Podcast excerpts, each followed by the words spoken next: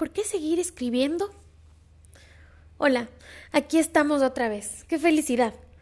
Qué lindo que se siente volver.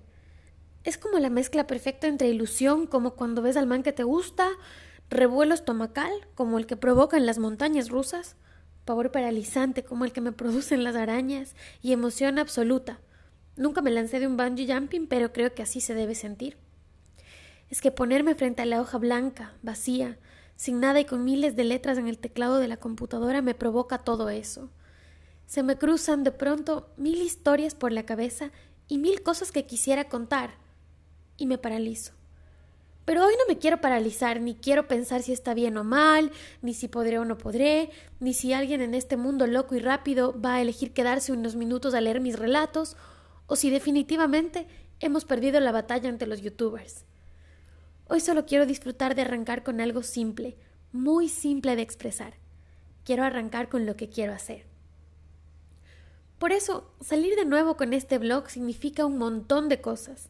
La más importante quizá es darme ese permiso de crear, de construir y de disfrutar con cada palabra y cada idea que quiero dejar aquí plasmada solo porque sí, porque me hace feliz, porque quiero ser buena conmigo, darme el chance, porque me da tranquilidad y porque es mi espacio en el mundo.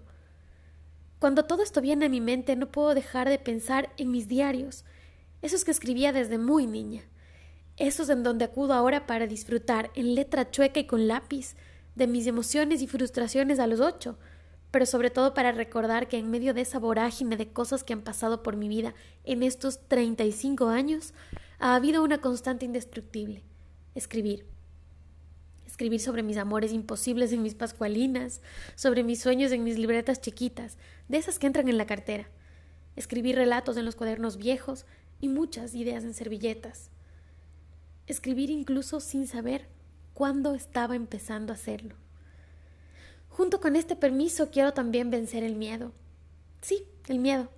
No solo a las arañas que se meten en las esquinas de mi cuarto, sino a las arañas que ahora se han multiplicado en el mundo virtual y que no esperan dos para atacar y lanzar su veneno.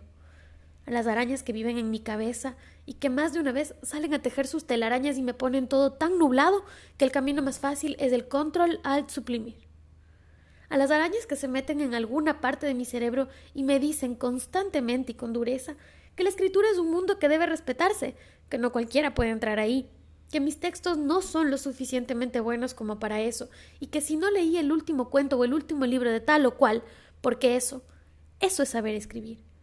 Eso, y entre líneas, no lo que yo hago. Por eso quiero vencerlas.